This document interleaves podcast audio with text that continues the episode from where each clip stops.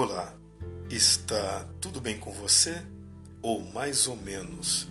No livro de João, capítulo 8, versículo 44, a parte B, está escrito assim: Ele foi homicida desde o princípio e jamais se firmou na verdade, porque nele não há verdade. Quando ele profere mentira, fala do que lhe é próprio, porque é mentiroso e pai da mentira. Amados, nós temos um inimigo espiritual que sempre busca oportunidades para nos destruir.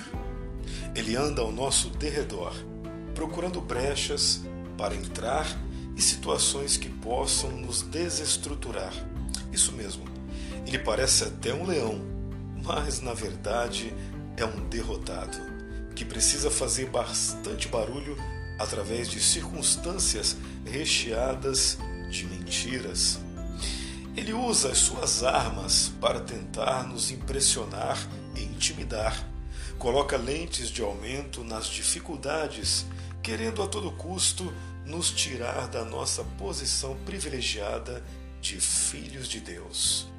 É claro que ele vai usar dores, doenças, discórdias, destruição, perdas, crises e separação para nos dizer que nós perdemos.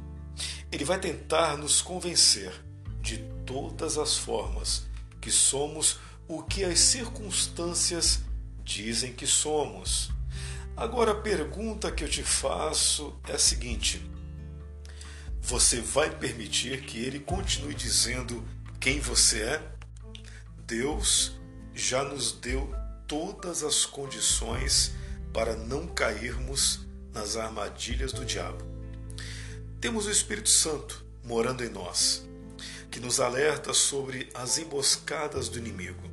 Temos também a palavra de Deus, que nos ensina a verdade e é o melhor antídoto contra a mentira de Satanás.